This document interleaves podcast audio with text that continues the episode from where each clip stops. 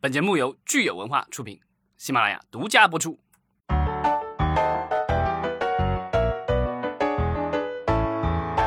欢迎收听新一期的影视观察，我是老张。Hello，大家好，我是石溪。呃，冬天真的来了哈，北京前两天下了很大的雪，呃，也希望大家能够防寒保暖。嗯，首先这个抱歉一下，上周啊、呃因为突如其来的这个疫情，然后还有一些其他的家庭原因，上周啊、没有能够录音。嗯，我们录音的频率可能稍微有点低哈，所以也特别感谢大家一直坚守在这个喜马拉雅收听我们的节目。呃，我们在第三百三十七期的节目当中呢，其实聊了呃各位电影大佬。为了能够度过这个电影行业的寒冬，哈，都在忙忙着拍些什么电影。呃，有一位听友叫哈里大大，他对这个外来媳妇本地郎要改编成大电影特别的感兴趣。他说之前呢，这部剧就有和曾志伟、余文乐还有肥肥一起合拍过电影。啊、那我想咱们这位听友肯定是南方人哈，或者甚至是广东人、广州那边的人。呃，因为我对我们来说，可能一些北方的观众对于外来媳妇本地郎这个剧可能就不是特别的了解了。嗯，你说那个电影好像我似乎也有一点印象，似乎是有这曾经有这样一部一部电影，但是好像应该我觉得当时的话，可能全国的电影市场还没有现在这么红火吧，所以这个影片的这个影响不是很大。那我想片方现在呃再重新再拍一版的话，有可能也是想呃旧瓶装新酒吧。但是其实咱们说电影哈这门生意，它的门槛儿其实是越来越高的了，所以我其实不是特别确定，就是如果只是把一些家长里短的这个生活的有关的剧情哈搬上大荧幕，是不是真的能够吸引到现在的这个受众，再进到电影院？嗯，包括我们前一阵儿也有很多听友留言说，去电影院看场电影，这个消费水平是越来越高的。你还要开车，要停车啊，电影票价也不便宜，便宜然后还要吃饭，所以呢，更多的人会选择去电影院，一定是看这种咱们所谓的头部内容。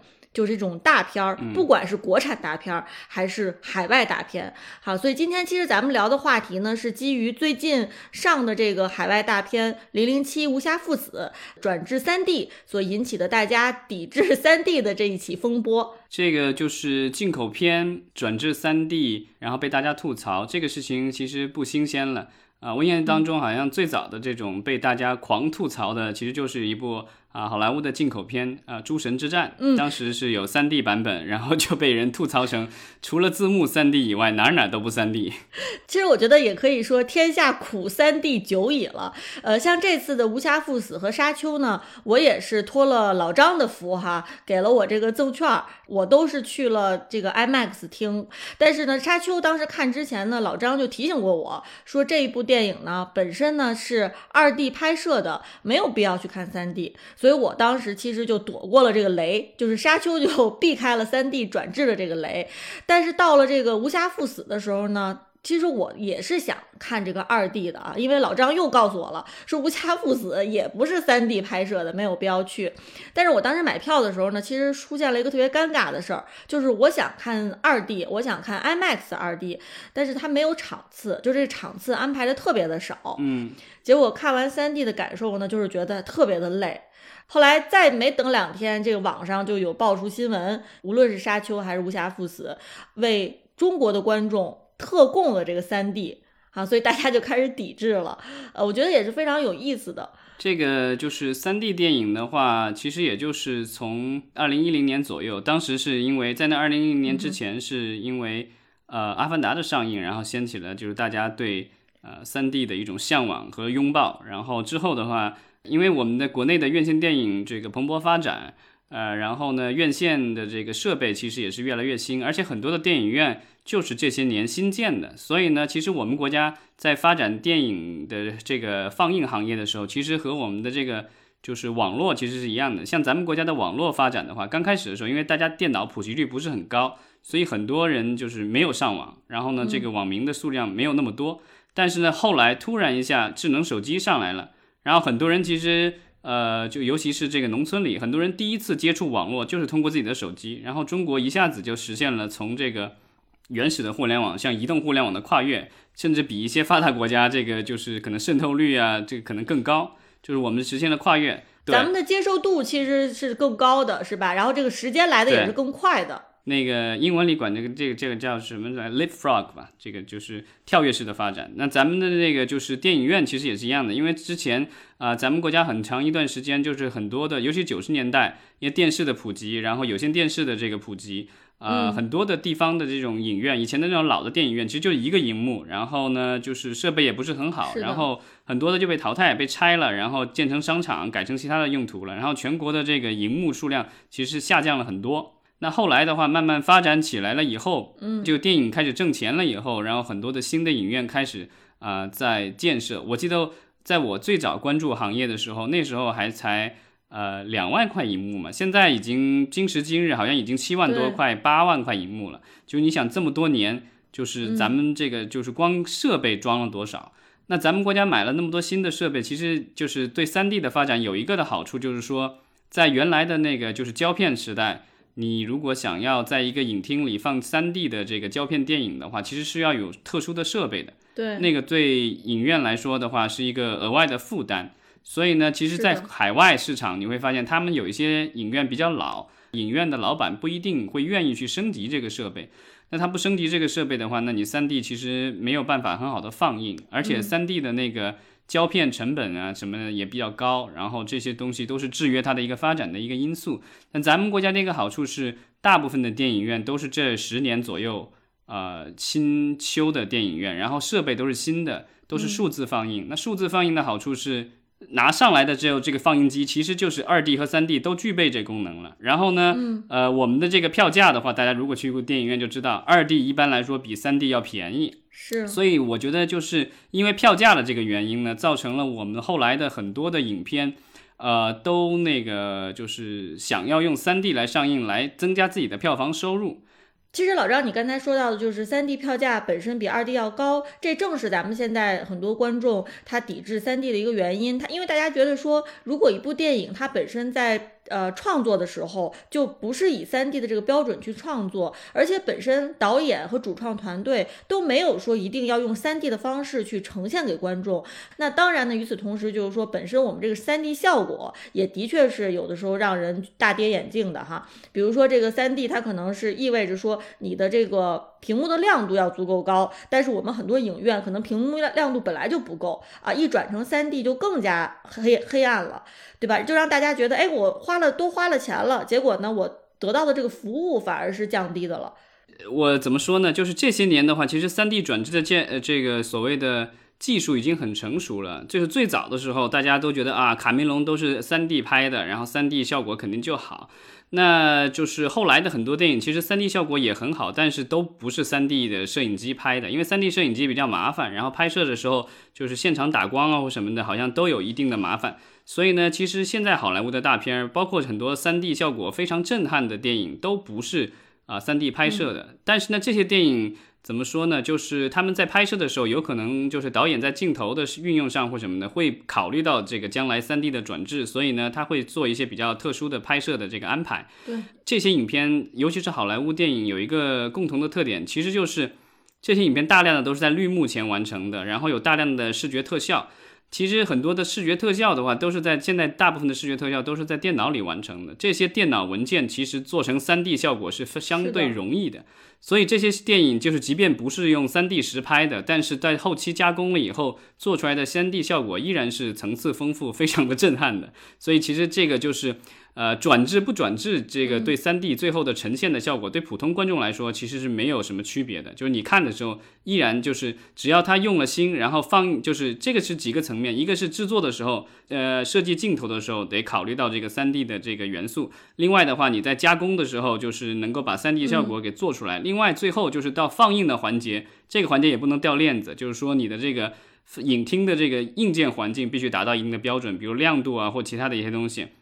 当然，我不是这方面专家，但是就是说，这个整个环节缺一不可，就是我们之前说的那个什么木桶理论之类的这种东西，对吧？就你最后这个环节，就是如果歇了菜的话，那一样的也不行。那我觉得这一次的话，就是很多的影厅，你想啊，去年都是闹饥荒了，关了半年，然后裁员了一大堆，然后今年好不容易喘过来气了。虽然我觉得影影院就是可能。啊，会想要招揽来更多的观众，但是呢，就是今年的话，我觉得大家可能就是怎么说呢，更新设备呀、维护设备什么的，可能就不想花太多的钱了。嗯。呃，这也是为什么我觉得有可能就是这一次就是放映，也不过不包括这两部电影了。可能其他的如果有 3D 的放映电影的话，它可能亮度也影院也不会主动去拉的特别高，因为这个灯泡的话它是有寿命的，你亮度越高的话，它寿命越短。那就是你如果想延长这个灯泡的寿命的话，那可能你就把亮度稍微调低一点，比如正常你应该到百分之百，那你可能就开到这个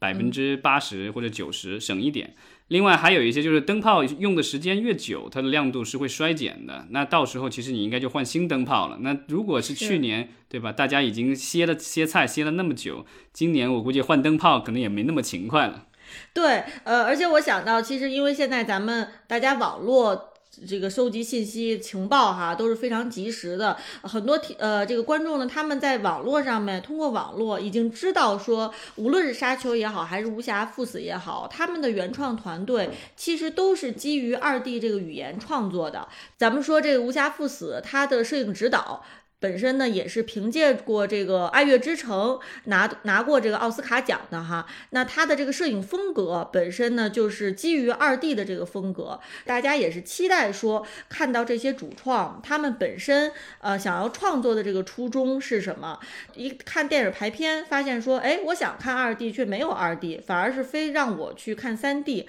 哈，有一种这种强买强卖的感觉了。所以我觉得就是当大家对二 D 本身对二 D 这个艺术语言。已经是非常期待的时候，你再给大家去看一个不够格的一个三 D 啊，可能就是会让大家真的无法接受。其实就是这种三 D 的话，其实如果大家关注就是家用市场的话啊，就是我觉得十年前大家买电视的话，就会发现好多电视都标榜自己都是三 D 或什么之类的。当时就是我当时还买过这个三 D 电视，然后呢，当时也有一些这个陆陆续续的三 D 的片源出来，然后蓝光播放器啊也可以有三 D 了。但是后来陆陆续续你会发现，现在新的电视越来就即便是有 3D 功能，其实也不把它这个作为一个标榜，都是现在都是什么清晰度更高，4K、8K 什么之类的，然后 HDR 什么之类的这些啊，然后还有就是比如杜比的声音啊或什么的 DTS 啊什么之类的，都是这些东西。现在就是大家，我觉得对对 3D 至少在家用的这个就是影音设备上面的话，就大家觉得 3D 这个基本上已经是一个失败的一个东西了。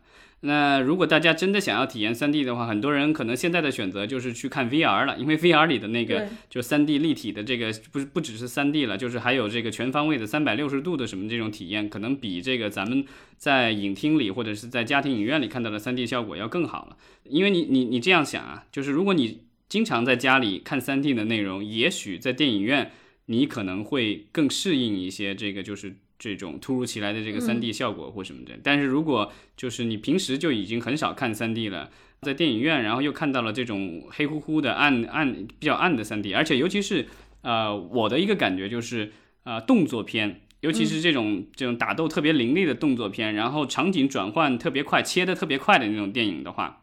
因为人看三 D 的时候，它是有个适应的过程的。你有景深，这个是有这我不是专家，但这是我个人的体验，以及我看的一些这个相关的一些呃，就是一些说明。就这个东西，你的眼睛是有个适应过程，所以呢，就是镜头移动太快的话。你的眼睛是很容易疲劳的，看三 D 的这个效果的东西。那这个零零七的这这一集我没看过，但是 Daniel Craig 之前演的几部零零七我都看过。他那个其实打斗其实是剪辑非常快的，嗯。然后这种类型的影片的话，就是我觉得如果做成三 D 的话，确实是会对这个观众的眼睛是一种挑战，就是因为这个咱们的这个所谓的三 D 啊，就是它的成像的原理，并不是说它是什么三 D 或什么，它其实就是两个模糊的。叠加影像叠加在这个荧幕上，然后呢，你通过不同两个镜片，不同的镜片获取稍微有一点点差别的这个影像，对吧？然后这个最后你的大脑，其实最后最后成像是靠你的大脑成像的。这个就是我们不戴眼镜儿，不戴 3D 眼镜看日常生活中的东西，其实也都是靠我们的大脑成像的。所以这个东西其实是眼睛累，然后你脑子处理可能也累，所以这个东西造成造成观众不适应了。我们大脑内存不够了，是吧？对啊，就是因为其实这个所谓的呃，荧幕上体现的 3D 效果跟我们现实生活当中看到 3D 效果还是两种东西。大家如果体验过，比较一下就知道了。所以这个这个东西就是你的大脑有一个学习过程，然后你如果不适应的话，就会对这个东西产生一定的排斥。这个我觉得很自然。当然有办法可以避免，就是我们说的这个，就是比如说你拍摄的时候注意一些，然后后期制作的时候注意一些，放映的时候再注意一些。啊，就是这个方方面面都要注意一些，然后才有可能会比较好的效果。另外还有一个就是说，在后期的时候必须要给这个就是三 D 的转制，因为现在大部分都是转制，好莱坞的电影其实也都是三 D 转制，呃，然后要给转制有留够足够的时间，这个是比较麻烦的。就是说，因为现在的尤其是好莱坞的大片，他们可能两三年前就定好了上映日期。嗯，然后这个就是定好日期以后，然后就开始拍摄，拍摄有可能会有一些延误或者一些其他的影响。然后在后期制作的时候，其实各方方面面都都在进行当中。三 D 啊，还有这个声音什么的，其实是往比较排后的，就是比较靠后才才做的一个东西。所以留给他的时间，其实你上映日期已经定了以后，前面如果稍微有点延迟，其实在留给三 D 转制的时间就会有影响。比如说你提到的这个两部影片在海外就没有上三 D，那我觉得他们也许。当初就没有把三 D 放在一个很重要的位置，那你特别如果是特别靠后做的这个三 D 的话，那有可能就是调试的时间不够，因为这个三 D 的话，现在很多的这个东西是有软件可以辅助的，但是还是需要大量的人工，所以这也是为什么看了好多的这个三 D 的电影后面其实都是有那个叫 Double Negative 的这个公司。然后这个公司其实是在印度的，他就是我之前跟这个公司人交流过，他们在印度好像有好几千人，就做后期特效以及做 3D 转制什么这。嗯，它是一个劳动密集型的这样的一个产业。对，之前国内其实也有公司，嗯，啊，做这样的相关的业务，给好莱坞电影做 3D。然后当时就被大家吐槽的，其实就有这种所谓的中国特供版，就是说它的 3D 是在国内做的，然后呢，就是在上映前特别短的时间突击做的。那这种情况下也很有可能就是做的不大好，因为就是你时间不够的话，大家很仓促，然后没有足够的这个试错，因为这个东西就是因为你毕竟是人工做的嘛，所以你做完了以后你得有人去看，然后如果觉得哪儿不好再去调，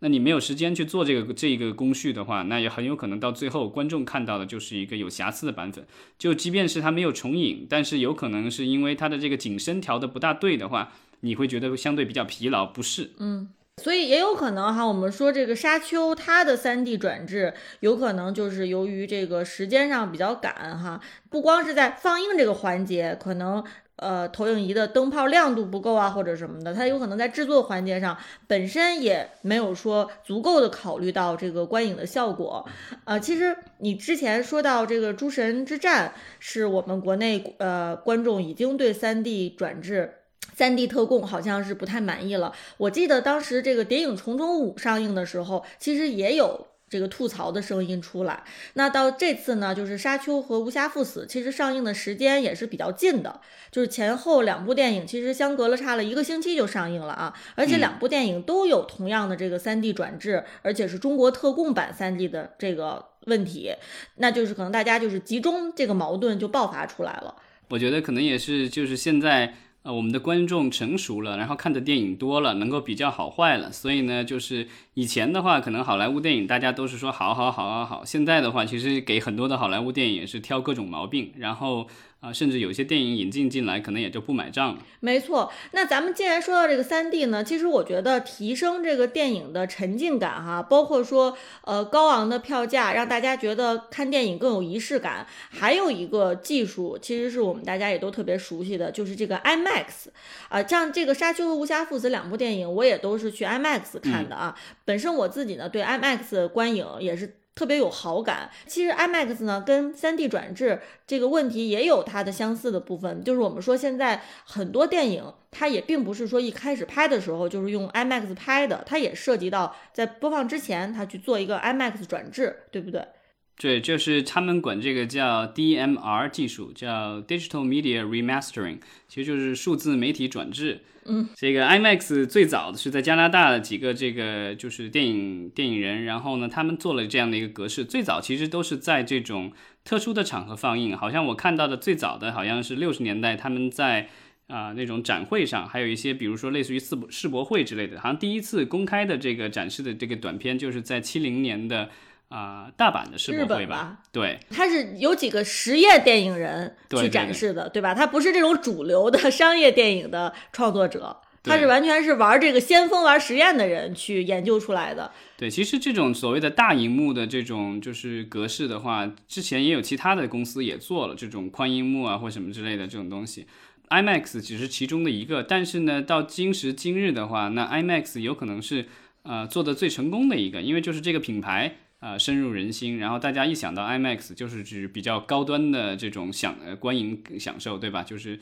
影厅特别大错，荧幕特别大，然后座位呢相对也比较舒适一些。然后呢，一般啊、尤其在咱们国家，就是这种 IMAX 影厅的话，一般都是在比较高档的电影院。然后呢，这种影院一般是设在比较高档的商场里，一般是这个样的。是的，呃，最早的时候，IMAX 它合作的很多，其实是很多都是这种所谓的具有科教性质的一些场所，比如说呃海族馆啊、天文馆啊，然后博物馆什么之类的，然后播的很多都是这种风光片、自然纪录片这种东西。所以呢，它最早的时候就是一个特别小众的一个东西，然后主流的商业电影其实跟这个关系都不大。然后它当时就是这个机器，就是放映的机器也特殊。然后当然我自己我在网上稍微搜了一下，就是这个这比较技术了，就我就不跟大家这个展开来讲了。就是当初它的这个就是拍摄的这个器材以及它放映的器材都跟其他的都不一样，就是普及度没那么高。然后都是属于这种特定的这种科教场所才有安装，然后大家看的话，其实看到的都是一些呃科教性质的东西，就娱乐性不高。对，那九十年代以后，才陆陆续续有一些主流的电影啊，尤其是好莱坞的电影开始跟他们合作，尤其是进入两千年以后，数字电影的这个诞生。因为之前胶片的话，就是用它那个东西比较麻烦，然后一直到嗯，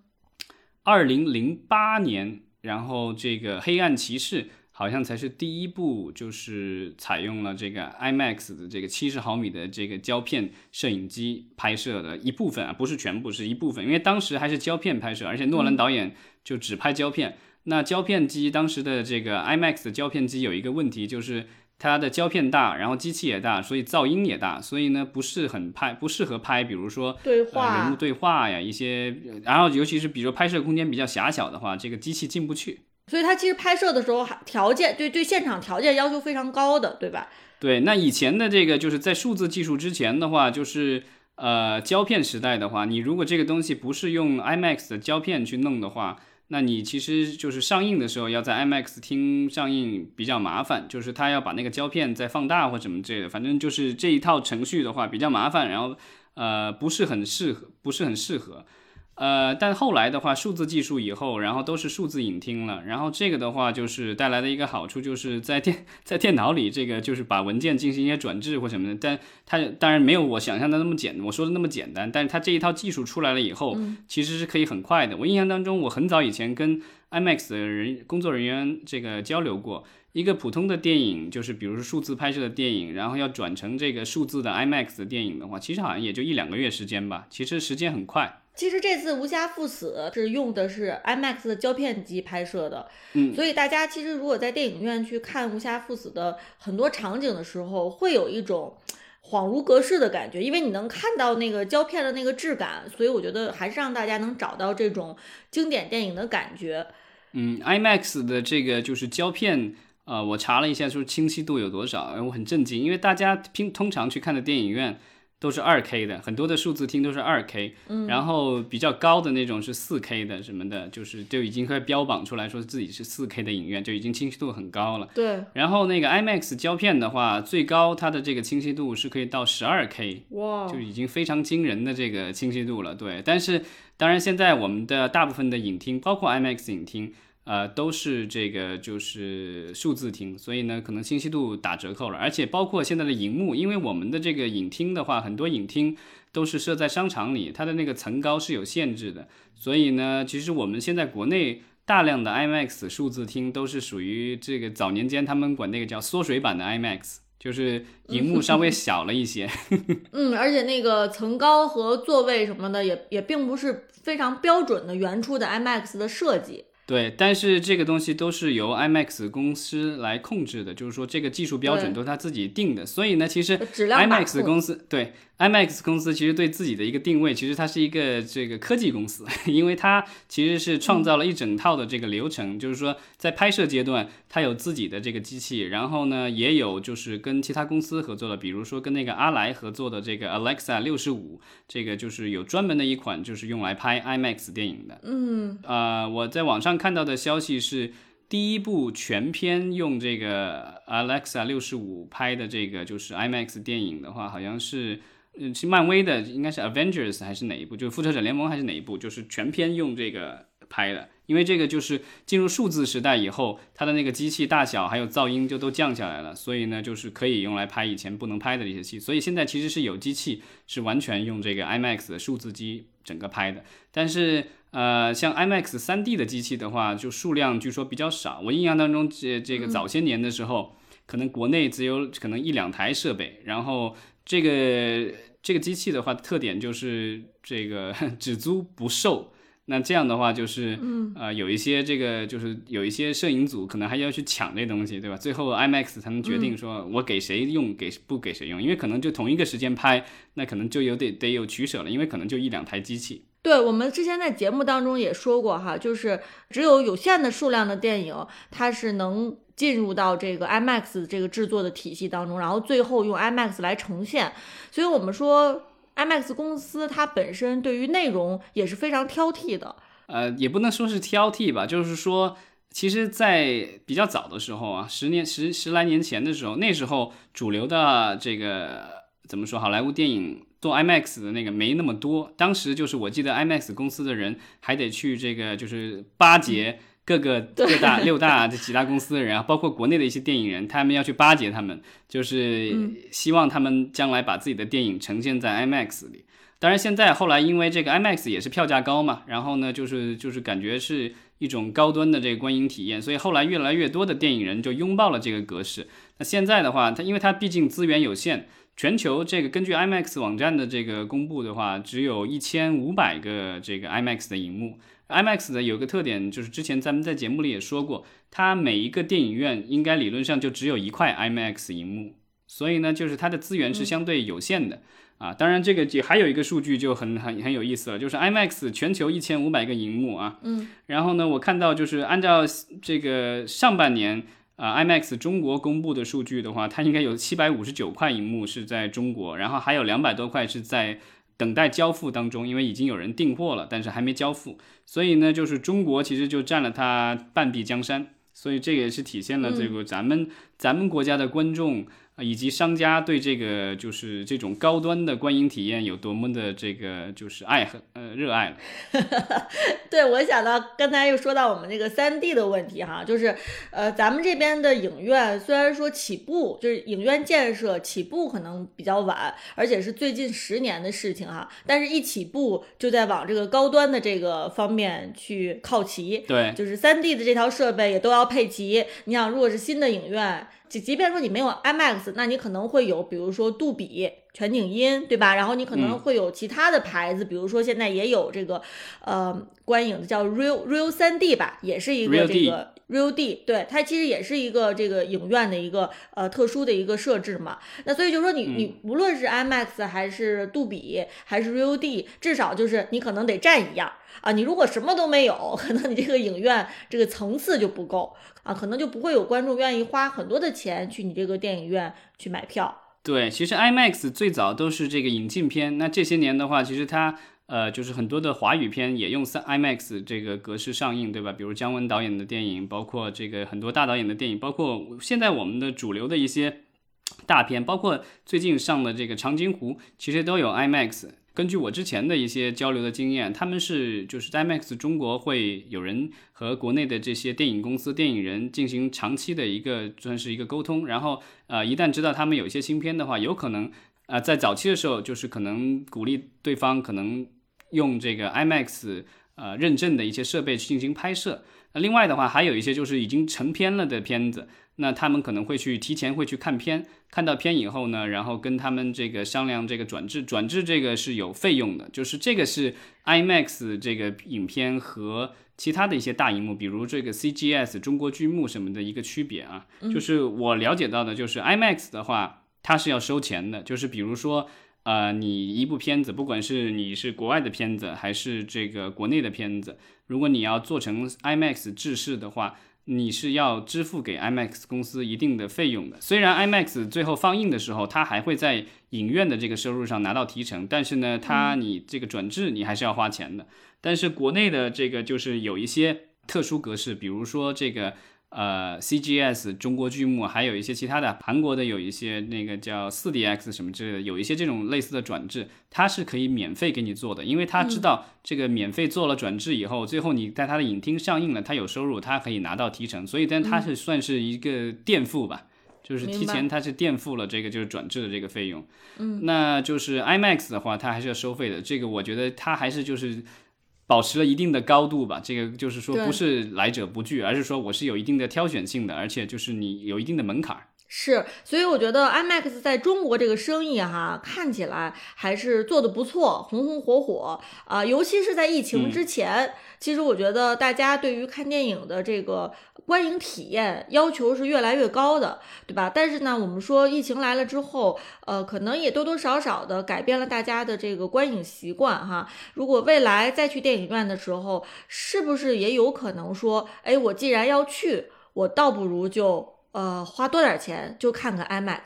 对吧？是不是有也有这种可能性？所以我们说，呃，其实 IMAX 在中国未来的这个发展空间还是让人有很多想象的。但是就是其实那个就是 IMAX 的话，其实它算是一个。呃，怎么说？最早是成立于加拿大的一个公司，然后呢，这个之前咱们与加拿大的各种这个纠纷，我很很惊讶的发现，其实对 IMAX 的业务没有任何的影响。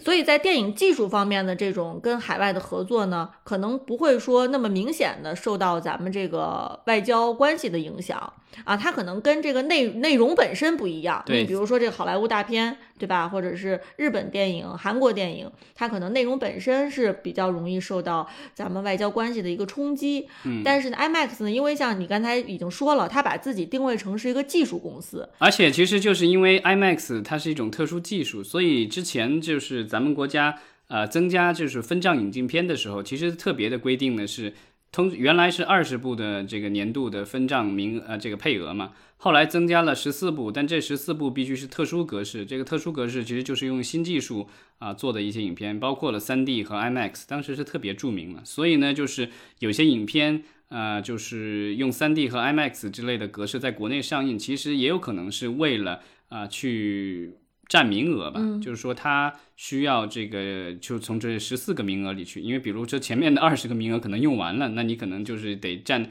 对，得占这十四个名额里的，那你就得拿出来自己不一样的地方。所以，其实我觉得，如果是大家还没有去电影院看《沙丘》或者《无暇赴死》哈，呃，首先就是三 D 肯定咱们就不考虑了，对吧？而且我我知道，就是呃，很多影院知道这个发生了这个三 D 抵制风波之后，很多影院已经说开始改善呃自己的这个放映的方式，已经把这个二 D 的排片排的比较多一点了。那我觉得，如果大家是呃，能够选择 IMAX 的话呢，我觉得是，嗯，至少是最近的这两部影片还是值得去 IMAX 看一下的。因为我记得最早，呃，老张是先去看了《沙丘》，但是你看的时候其实并不是在 IMAX 看的，对吧？对，而且我看的是二 D 版本，当时已经很震撼了。我是在那种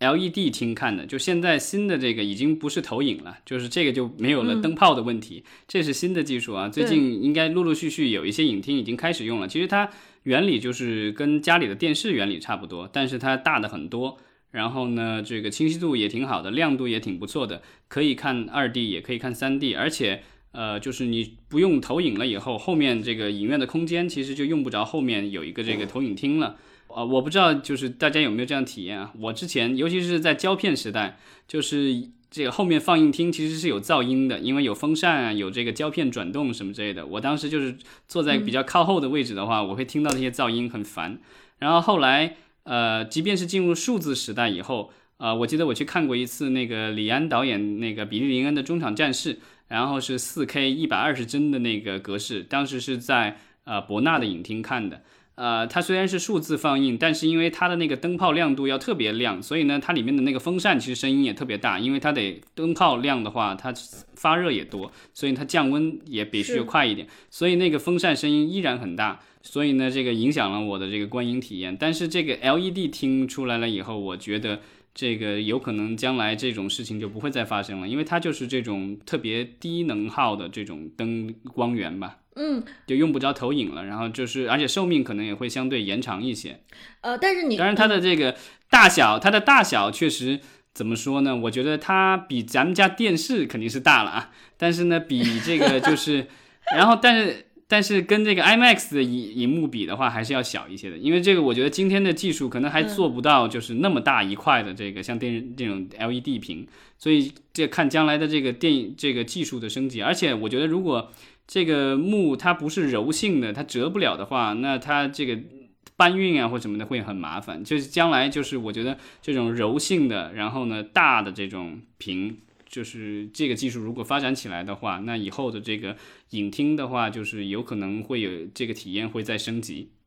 对我其实刚才就是想说嘛，就是你这个 LED 观影的话呢，它肯定屏幕其实是不够大，对吧？其实屏幕大小呢，有的时候也多多少少会影响咱们的观影体验。所以我后来看的时候呢，我看的沙丘的 IMAX 版，呃，就觉得说，哎，这个观影体验肯定是要比你在小一点的屏幕上看要更好一些。啊，当然就是说，LED 以后会不会也发展成这种巨幕式的这种屏幕哈？咱们其实也可以去想象，而且也很期待啊。另外就是跟大家补充一个这个小知识，就是其实咱们在国内的这个 IMAX，所有的 IMAX 也算特供，因为呢就是。IMAX 当年在中国业务发展的特别好，所以呢，他们把他们的中国公司单独成立了一个新公司，叫 IMAX 中国，成了一个，然后单独在香港上市了。所以呢，这个咱们整个国家的这个 IMAX，理论上来说，你也可以称为这个特供的。一说到这个，我想起老张其实之前买过 IMAX 股票，对不对？啊，对呀，这个 有没有收益呀？哎呀，这个十年都没有什么起色，最后忍痛卖了。怎么说呢？它标榜自己，IMAX 标榜自己是一个技术型公司，但是它的业绩并不像一些技术型的公司那样可以猛涨，对吧？比如说头条啊或什么这些。所以，呃，我觉得就它虽然是技术型公司，但它这个行业它有一定的瓶颈，发展速度呢也有限。呃，之前咱们国内确实是蓬勃发展，然后呢，IMAX 也是乘着这个东风，然后最后在香港这个上市了它的这个子公司，然后呢，也是应该是。呃，获取了一定的收益，算是这个这个中国市场给它带来的红利吧。然后股东其实也包括了什么华人文化，然后好像 TCL 什么之类的。因为 TCL 之前跟 IMAX 这个我们在节目里可能也提到过，TCL 其实给 IMAX 原来做过一款家庭影院，一两百万一套。然后呢，我不知道国内有有有哪些有钱大佬买过啊？这个我们听众如果有幸 有人见识过或者拥有的话啊，这个可以留言一下，我认识一下哪位大佬，抱抱大腿。对，所以其实话说回来啊，就是我觉得咱们中国观众其实最在意的并不是中国特供，而是说你其实给我们的这个东西是不是足够好。对吧？就比如说像你说的 IMAX，其实也是特供，但是如果你的服务够好的话，可能大家就不会说去联合抵制。嗯，通过这次 3D 抵制的这个风波，呃，咱们想做电影这门生意的人，也可以去多想一想，多反思一下，看看是不是真正在做这门生意的时候，是考虑到了咱们的影迷的需求，是从影迷的利益去出发。如果说只是一味的说，哦，哪个版本可能票价就能卖得高？那我觉得可能真的是把观众当傻子了，那观众也是不会买单的。嗯，因为咱们国家有另外有另外一个特点，就是票大部分都是通过这个售票网站去卖的，所以其实我建议啊，咱们的猫眼、淘票票之类的，是不是可以增加一个功能？然后呢，就是提前了解一下大家的观影喜好，或者是上映以后也有一个这个就类似于风向标的东西，可以给影院参考。然后呢，这样的话，大家可以调整这个就是排片，因为是这样的，就是通常一部影片它去送审的话，啊，它会有多个版本，尤其是进口片的话，它基本上什么 IMAX 二 D、IMAX 三 D，然后这个什么杜比版本，然后。呃，什么就是普通的二 D、三 D，然后包括还有配音的，就是所以每一个版本其实都有好几个，因为都有有有配音版和这个原声版什么之类的，所以呢，就是它的很多个版本，就是一些大片的话，你最后看它交上去的版本可能有几十个，那这些版本的话都得听通呃。就是内容上应该都是一样的，那就是会有这个技术审查的这个问题。然后呢，呃，其他的片子其实呃，电影局的话，在它内部的放映厅什么的就能看，所以呢，这个他们审片就是在电影局就能做了。然后 IMAX 的话就是比较特殊，呃，是北因为 IMAX 厅比较大比较贵，这个东西就是电影局也没有，所以呢，他们通常会也要去商业的影院去审片。这种一般是安排在我参加过的啊，就是这个安排在早上特别早，就是影院还没开门的时候，然后给这些就是相关的领导放一场，让他们这个审片完成审片的这个过程。所以就是这么多格式交上去了以后，其实发到影院的话，其实各除了比如说这种特殊的格式，有些影院因为没有相关的影厅，可能不会给到他们。大部分的他都会，他格式都拿到了。所以其实影厅呃各个影院每个影厅放什么样的版本是由这个影院的经理来决定的。所以呢，就是呃，我觉得也许将来我们的这些售票软件或什么之类的，呃，可以就是说，嗯。采用一些技术手段，让大家能够提前的预知，呃，一些喜好，然后呢，就是合理的排片吧。这样的话，可能会减少大家啊对这种的吐槽。当然，我觉得源头上还是我们的制作方得好好把关，然后呢，放映方呢，就是把自己的设备调到最佳状态。那其实也希望呢，就是我们的电影的从业者能够在这个很冷的冬天哈，尤其是在这个疫情可能又造成很多不确定性的时候呢，仍旧能够把我们观众的这个需求放在第一位。当然，就是我们也知道说，呃，由于这个疫情的原因，所以其实大家都挺不容易的。最近其实又也关了很多影院，对吧？对，这今天早上我看到一个数据，好像是有一千多个影院关闭了吧，可能会影响到百分之十左右的票房。昨天是一个周一，然后呢，票房好像全国票房跌到了两千五百万，非常少了。你看几万个这个荧幕，然后才两千多万，平均分到这个每一个荧幕的这个钱才几百块。对，所以其实我们也特别能理解，就是说可能在这个这么冷的冬天里面，大家都是想能够快速的能够回血。是吧？所以可能说，哎，我能够多安排一些卖票卖得好的这个场次，早点让我的影院起死回生。但是有的时候可能就是事倍功半了，就是本来是想要更快的回血，但是没想到一被抵制，反而就是没有达到最初的想要的这个效果，还弄得大家都挺不开心的。嗯啊，之后呢，咱们也会继继续关注电影行业，然后希望能够跟电影从业者一起度过这个寒冬。嗯，现在希望大家这个就是在疫情到来的时候啊，多多注意安全。然后呢，就是有机会的话，还是欢迎大家去走进大荧幕看看电影。没错，好，感谢大家收听，我们就聊到这儿，好，谢谢。